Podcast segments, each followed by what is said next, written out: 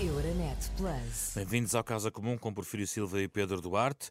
Mais à frente, os temas europeus. Vamos começar pelo tema nacional, dominado por esta crise política na Madeira, com base também, mais uma vez, numa operação eh, judicial, eh, digamos policial, barra judicial, um processo que tem ramificações políticas. Vou tentar uh, encontrar uma meada neste fio complicado, uh, mas para que os ouvintes tentem perceber um, o ponto em que nos encontramos. Ora, uh, estas buscas levaram a muitos inspectores à Madeira. O presidente do Governo Regional, Miguel Albuquerque, foi constituído arguído.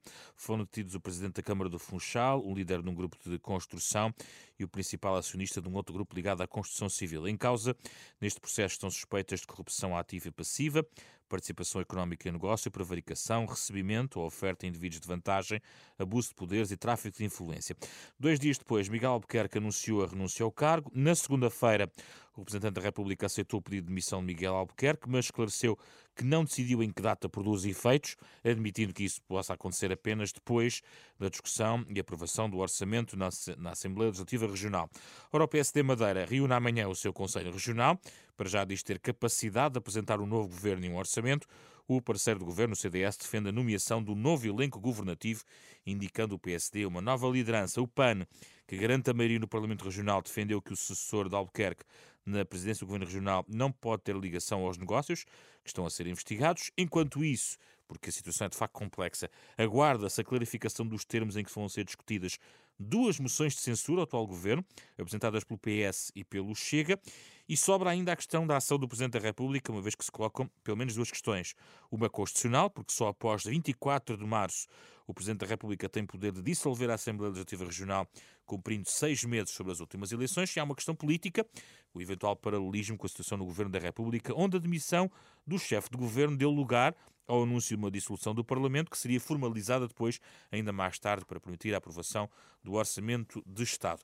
Este é o ponto em que nos encontramos. Porfírio uh, Silva. Vamos agora ao debate. Neste contexto, aguardando ainda o desfecho que possa vir a surgir depois de 24 de março com o Presidente da República, na sua perspectiva, faz sentido que. Uh, enfim, seja nomeado um novo governo, que esse novo governo aprove um orçamento, tal como aconteceu uh, no governo da República, e na sua perspectiva também faz sentido que o Presidente da República siga o critério que seguiu uh, em relação a António Costa? Hum, boa tarde, José Pedro, boa tarde ao Pedro Duarte, boa tarde a quem nos ouve. Bom, hum, eu queria dizer uma breve frase sobre um aspecto que não tem fundamentalmente a ver com a, com a, questão política, tem a ver com a questão judicial e que é o facto de haver detidos neste processo que deviam ter sido presentes no juiz em 48 horas e estão há seis dias sem que isso tenha acontecido. Uh, é inaceitável, não interessa quem é. Uh, são pessoas, neste caso, mediatizadas por uma, por uma investigação Uh, será que isto também acontece com pessoas que não têm qualquer protagonismo mediático? Acho que é preocupante. Nós estamos no cerne dos direitos, liberdades e garantias que têm, estar, uh, que têm de ser respeitados para todos os cidadãos. É muito preocupante que pareça que estas, que estas, uh, que estas garantias básicas são facilmente descartadas. Uh, quanto ao resto, o meu raciocínio é puramente político. Eu continuo a presumir a inocência de todas as pessoas envolvidas, que é a obrigação que tenho, uh, por respeito ao enquadramento legal e por respeito às pessoas, e, portanto, o meu foco é apenas na necessidade de preservar as instituições em função da percepção pública de uma, de uma, determinada, uh, de uma determinada situação. Nós estamos a falar de uma investigação sobre vários negócios que envolvem dinheiros públicos e eventual aproveitamento privado ou pessoal desses dinheiros públicos, uh, mas, como digo, presunção de inocência de todos os envolvidos. E nessa medida? Nessa medida, o que nós temos é uh, duas ou três coisas. A primeira, houve várias pessoas relevantes neste processo que hesitaram demais acerca daquilo que deviam fazer. Miguel Albuquerque, Miguel Albuquerque que, uh, no imediato, uh, até evitou confirmar hoje, e por acaso eu até estava a ouvir em direto, até evitou confirmar que tinha sido constituído erguido conversando com, conversando com, com jornalistas, fez ali uma, uma hesitação, depois acabou por renunciar, Uh, mas afinal já não se percebe se a ideia é que possa ser substituída à frente do governo, mas ficando na mesma presidente do partido na região e, portanto, ficando na mesma a controlar uh, os cordelinhos. Uh, uma grande confusão na maioria. Diz-se que Miguel Albuquerque só renunciou porque o PAN exigiu que só manteria o apoio, a, só se manteria na maioria se isso acontecesse.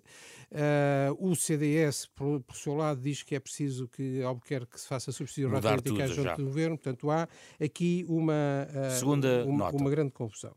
Uh, a segunda nota é sobre o representante da República.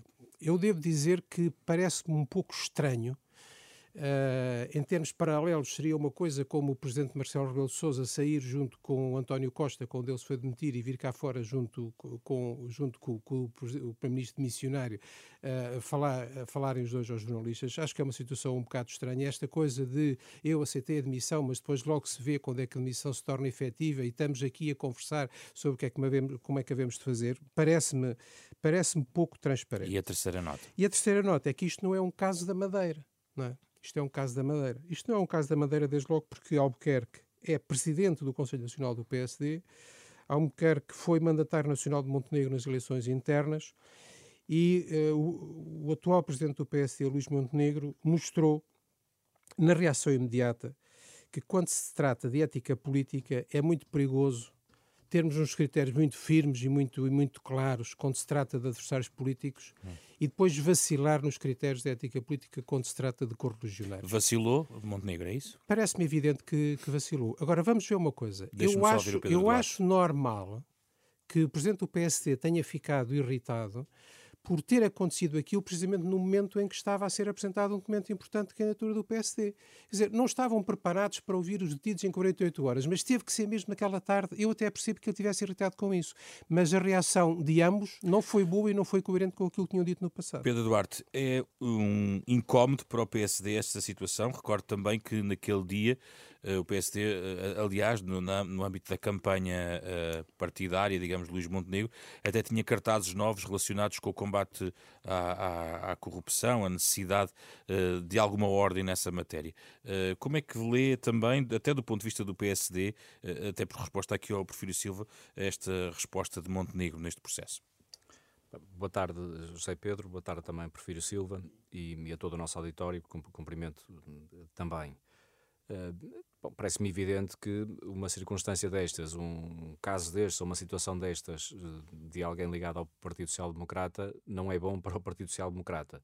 Nunca seria, em qualquer circunstância, mais complexo eh, se torna quando é num momento relevante, num, processo eleitoral como, estamos, como aquele que estamos a viver, eh, não só nos Açores, mesmo in extremis, em cima das eleições, mas em termos nacionais, quando estamos a pouco mais de um mês não é, das, das eleições legislativas. E, portanto, não, não vale a pena termos dúvidas. É óbvio que é um incómodo, é óbvio que é uma situação extraordinariamente desagradável um, e, que, e, que, nos incomoda, não, é? não, não, há qualquer dúvida. Agora, eu queria dizer que, e acho que parece-me importante eh, enaltecer duas vertentes que talvez não tenhamos uh, tido ainda o discernimento coletivo também saber eh, enfatizar. Por um lado, houve responsabilidade política, portanto, podemos estar a discutir que, ah, se calhar demorou 48 horas, demorou 24 horas mais do que devia, demorou.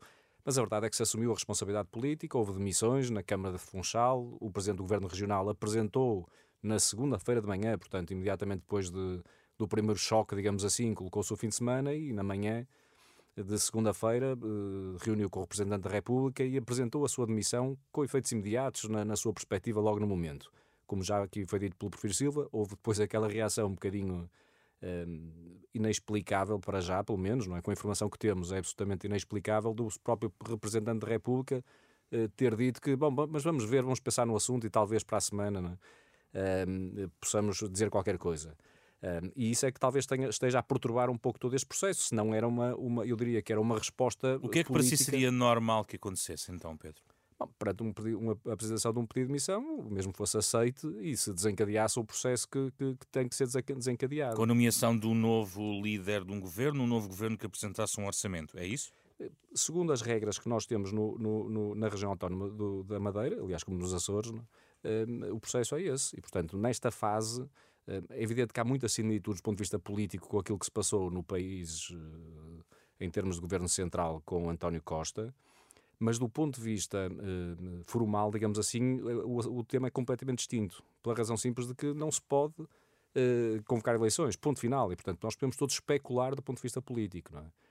Mas do ponto de vista formal, nem o Representante da República, nem o Presidente da República, nem ninguém pode, nesta fase, convocar eleições. Isso é, é uma, uma Eu expliquei isso, mas a questão para si, por exemplo, a ultrapassada, uh, seguindo a normalidade que o Pedro está a descrever, há ainda uma palavra que será, ou poderá ser utilizada por Marcelo Rebelo de Sousa depois de 24 de março. Na sua perspectiva, com os dados conhecidos, tendo em conta a realidade e eventual paralelismo com a situação uh, no plano nacional, uh, não justificaria a dissolução da Assembleia Legislativa Regional que neste momento Marcelo Rebelo de Sousa não isso, quer isso articular pu é publicamente. Eu estou a é falar é depois de, de passados seis meses, Exatamente. ou seja, depois de 24 de março. Ah, isso, eu nunca vi dissoluções a prazo, não é? Quer dizer, pré-anunciadas. Isso seria, aliás, um, um, atentado à Constituição. Porque, repare, isto não se poder, como todos andamos a dizer, e o José Pedro disse na introdução de facto, não é?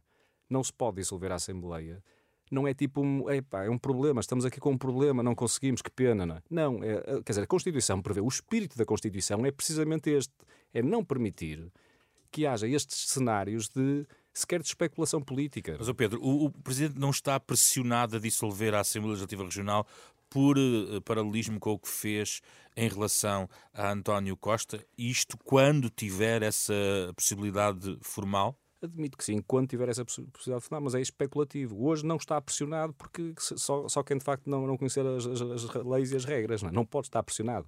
Por isso é que eu dizer que a situação, não há paralelismo com a situação hoje. Pode, pode, pode, pode passar a haver a partir do dia 24 de março. Hum. Mas o problema depois, aqui o que se coloca é este. Isso é que me parece que é questão relevante e, que merece ser discutida agora, porque tudo o resto é. Quer dizer, é, é uma cenarização um bocadinho em jeito quase de, de brincadeira, porque Qual é o ponto que acha que é importante relevar agora? É se de facto faz sentido manter-se um governo em funções que, cujo presidente o próprio pediu para sair e que está com a fragilidade política evidente que todos reconhecemos, não é? Acho que não há ninguém que não diga que ele se deve admitir e que ele fez bem em demitir-se, é? é começar pelo próprio, não é? Uh, ou se devemos manter até à primavera, porque mesmo vamos pôr a hipótese então académica de que o Presidente até acha que no dia 24 ou 25 de março, é? no dia 25 de março, uh, uh, dissolve o Parlamento Regional e, inicia-se um processo para novas eleições.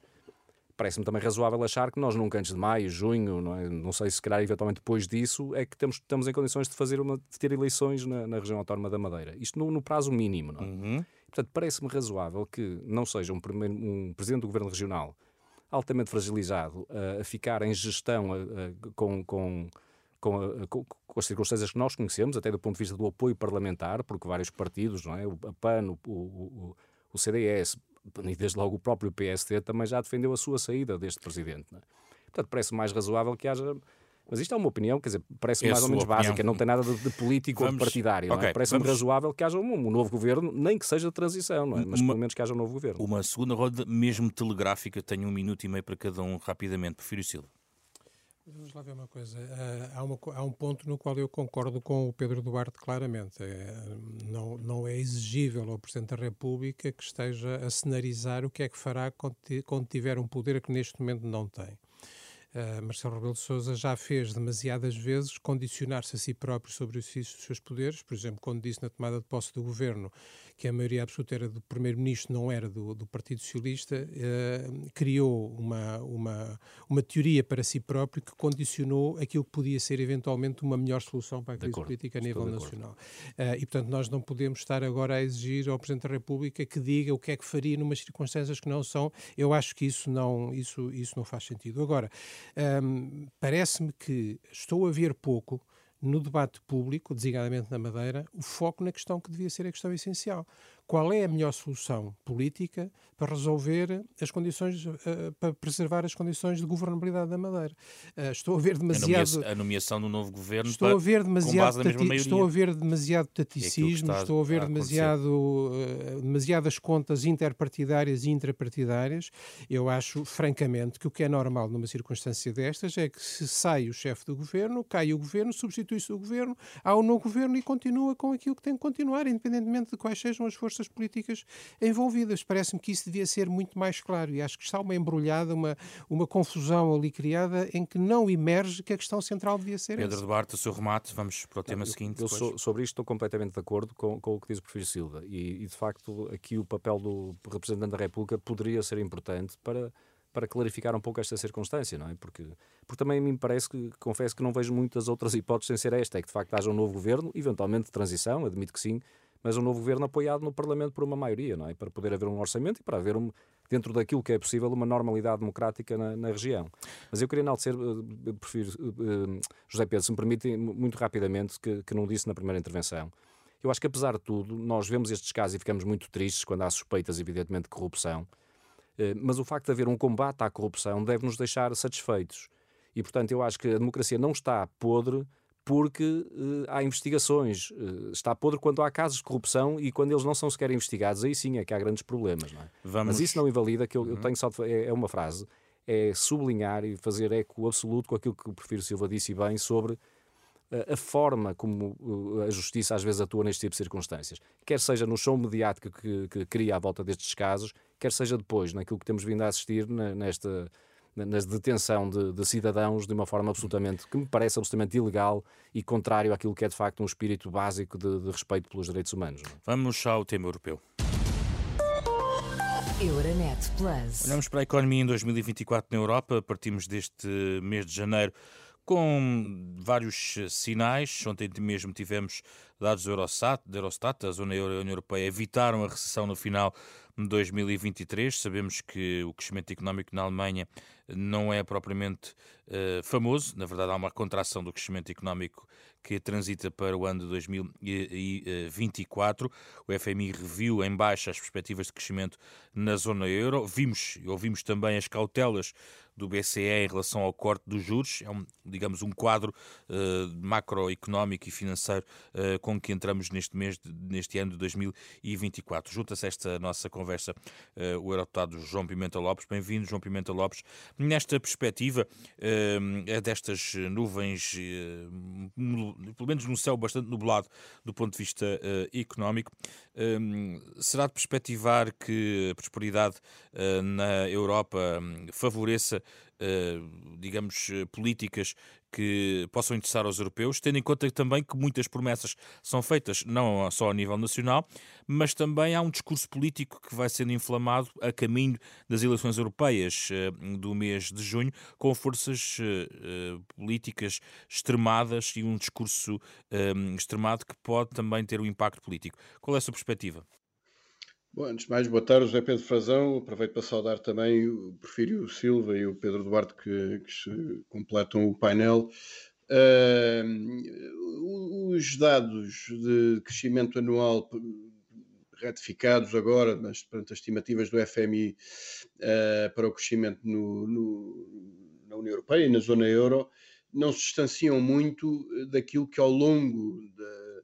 Uh, do período de existência do próprio euro eh, foram os níveis de crescimento registados, sempre eh, muito abaixo, até se nos recordarmos daquilo que eram as perspectivas quando foi criado de crescimentos na casa dos 3%, de uma maior convergência do ponto de vista económico por parte das economias tão diversas eh, que se eh, juntaram sobre, sobre eh, esse chapéu. Ora, as próprias políticas que, do ponto de vista das instituições europeias, sobre política monetária, por exemplo, do Banco Central Europeu, em nada contribuem para o alívio sobre a economia e criar medidas de, de, e possibilidades de crescimento económico. Não é apenas sobre milhões de famílias por toda a União Europeia, mais de um milhão de famílias em Portugal que pesou a decisão errada do, ponto, do, nosso ponto de vista do aumento das taxas de juro, uma política que não, não, não atuou sobre as causas de fundo do aumento da inflação. Aliás, não deixa de ser curioso, na semana, foi a semana passada que Lagarde voltou a falar da manutenção pela terceira vez consecutiva das elevadas taxas de juro no mesmo mês em que o Banco Central Europeu faz sair um estudo que contraria a retórica que Lagarde sempre apresentou em torno dos salários uh, e, e, da procura como elementos fundamentais uh, para o aumento da inflação, quando esse estudo vem de demonstrar que no período de 2000 a 2020, 2020 a 2022 é sobretudo uh, no lado da, da, da, produção energética, portanto, do, dos grandes grupos económicos da energia e da oferta, ou seja, da produção, eh, de choques de, de, de oferta eh, que geram e que levam ao aumento da, da, inflação. Mas, curiosamente, quando se opta por medidas eh, políticas e económicas, não se vai à carne, vai só ao osso e, portanto, fecham-se os olhos àquilo que permite que em Portugal, por exemplo, os bancos tenham hoje 12 milhões de euros por lucro por dia uh, à custa da implementação dessas políticas do BCE e à custa das famílias, ou os grandes grupos económicos 25 milhões de euros quando, por dia, quando as pessoas hum. continuam a apertar, a apertar o sim. João Pimenta Lopes, já, já volta a si, já volta a si. Deixa-me ouvir aqui o Porfírio Silva e o Pedro Duarte sobre este tema. Começo por si, Porfírio Silva. É, esta anemia económica não é um risco uh, do ponto de vista político neste ano eleitoral complexo?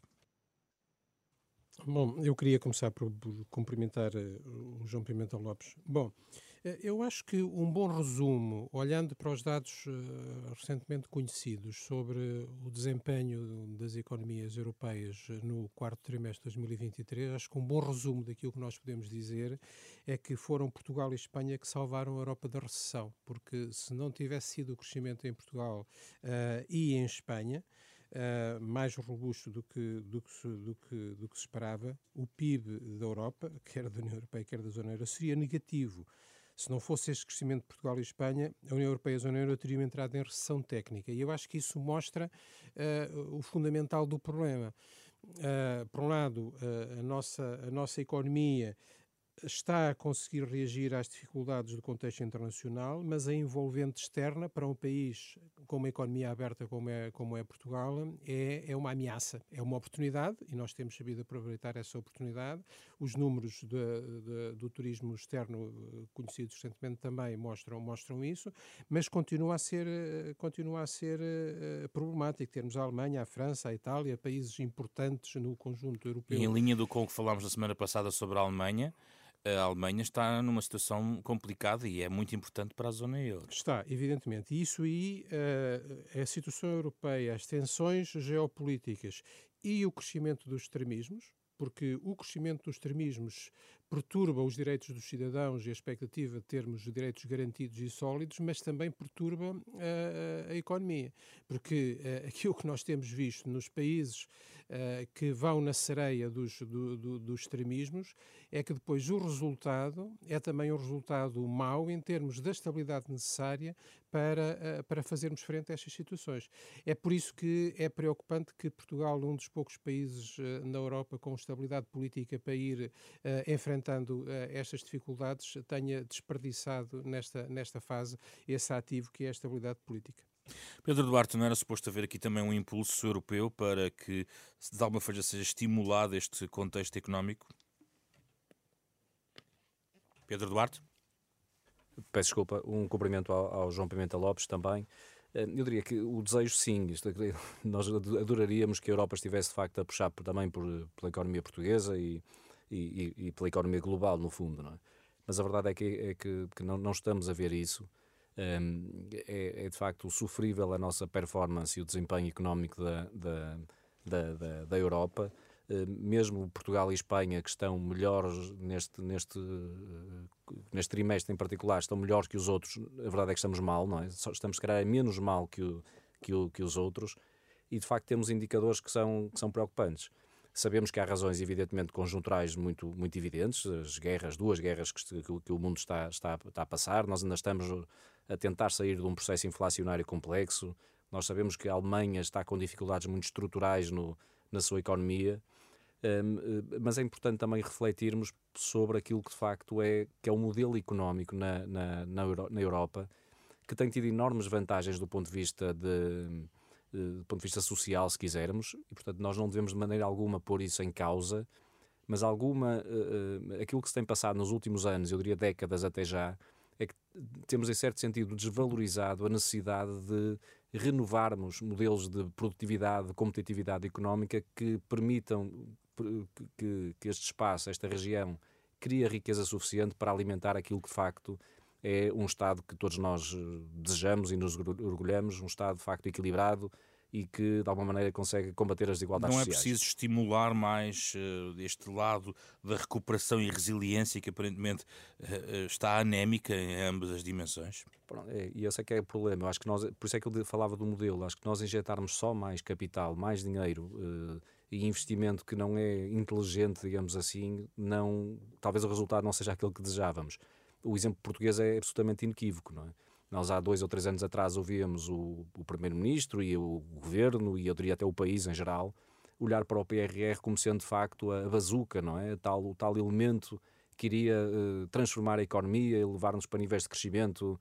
Uh, bom, a verdade é que o PRR já está em execução, aliás, já, pronto, já, já está numa fase quase de, de, de concretização. Né? uh, e de finalização, e a verdade é que nós continuamos com níveis de, de, praticamente estagnação económica, quer dizer, pode ser uma décima acima, uma décima uhum. abaixo, mas no fundo estamos todos estagnados, portanto não teve qualquer efeito, infelizmente, na nossa economia, pelo menos por enquanto. Não é? João Pimenta Lopes, um remate para si. É preciso um novo instrumento, eh, é um novo impulso do género, deste género de, de mecanismo de recuperação e resiliência, estendido no tempo, aprofundado?